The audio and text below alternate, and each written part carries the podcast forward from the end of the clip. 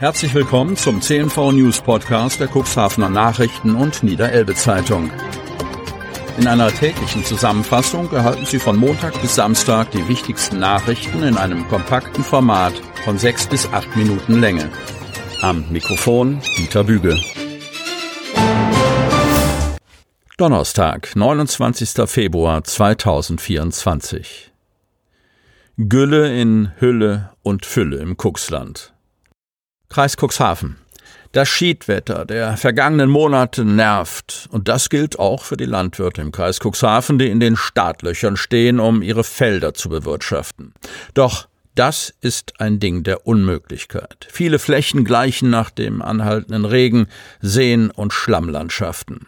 Das Befahren mit schwerem Gerät ist ein riesiges Problem für die Betriebe und damit auch das Ausbringen von Gülle und anderem benötigten Dünger für den Getreideanbau.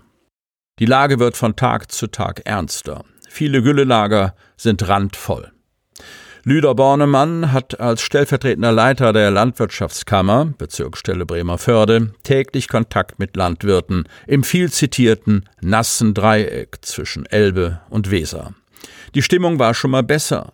Kein Wunder, zwar ist der per Düngeverordnung festgelegte Starttermin für das Auf- und Einbringen von stickstoffhaltigem Dünger auf Acker- und Grünlandflächen, der 1. Februar, längst erreicht.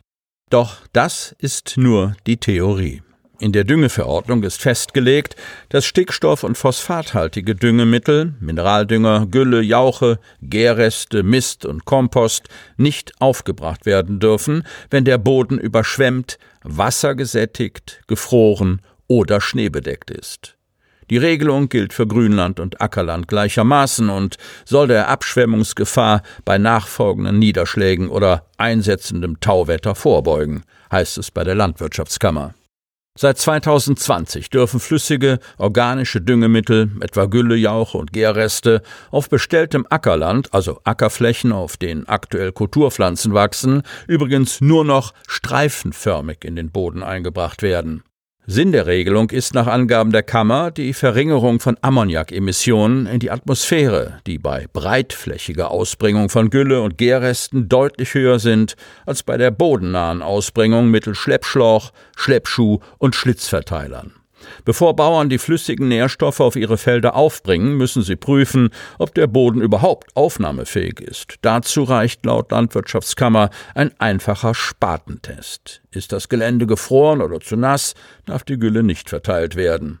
Die Vorschriften gelten bisher nur für Ackerland, nicht für Grünland und Ackergrasflächen. Dort können noch bis zum kommenden Jahr weiterhin sogenannte Breitverteiltechniken, etwa nach unten abstrahlende Prallbleche oder Schwenkdüsen eingesetzt werden. Das hilft den meisten Landwirten im Kuxland in diesen Tagen aber auch nicht weiter, da sie mit ihren Maschinen gar nicht auf das Land kommen, ohne im durchweichten Untergrund tiefe Spuren zu hinterlassen. Bange Blicke richten sich dabei insbesondere auf die weitere Entwicklung des Wintergetreides, das im Herbst vergangenen Jahres ausgesät worden war. Phase 2 im Schlossgartenquartier. Cuxhaven. Die Entwicklung des Schlossgartenquartiers geht weiter. Nachdem im ehemaligen Stadtarchiv an der Altenwalder Chaussee nach aufwendiger Sanierung und Umbauphase mittlerweile das Geburtshaus Cuxhaven und das Wiechernstift eingezogen sind und ihre Arbeit aufgenommen haben, soll in den kommenden Wochen die Phase 2 der Planungen beginnen. Jetzt soll das denkmalgeschützte ehemalige Marinelazarett eine neue Nutzung erhalten.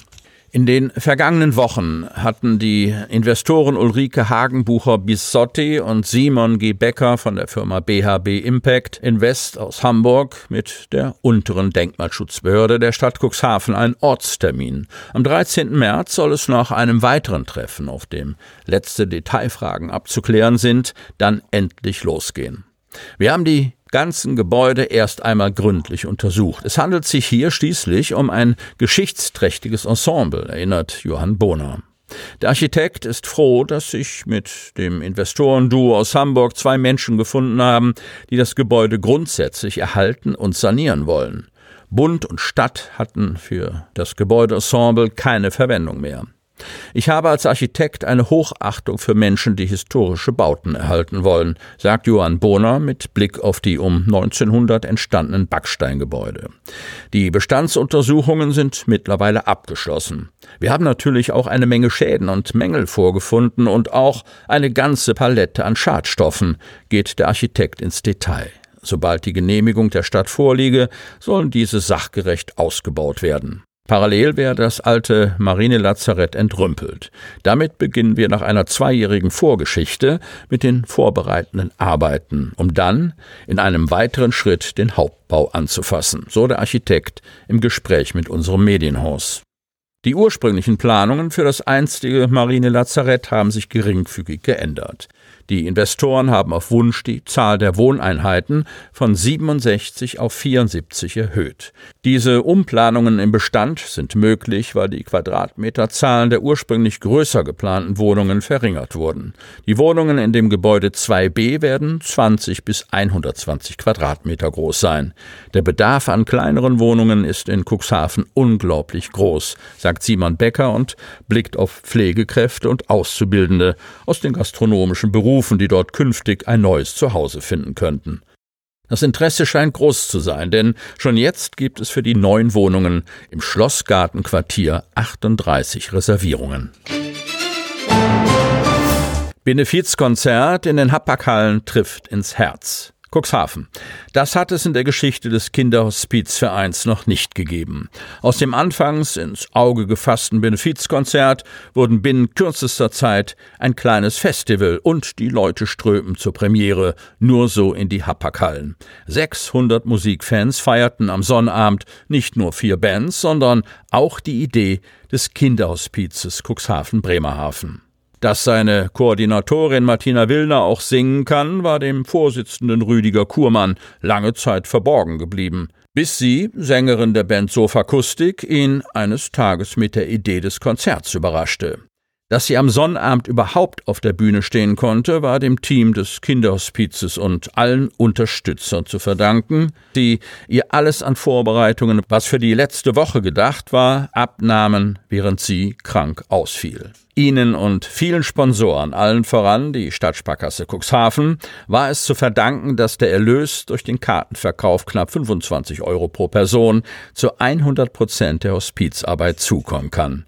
Am Ende gingen 512 bezahlte Tickets über den Tisch. Eine Unterstützung und Solidarität, die die Veranstalter schlichtweg überwältigte.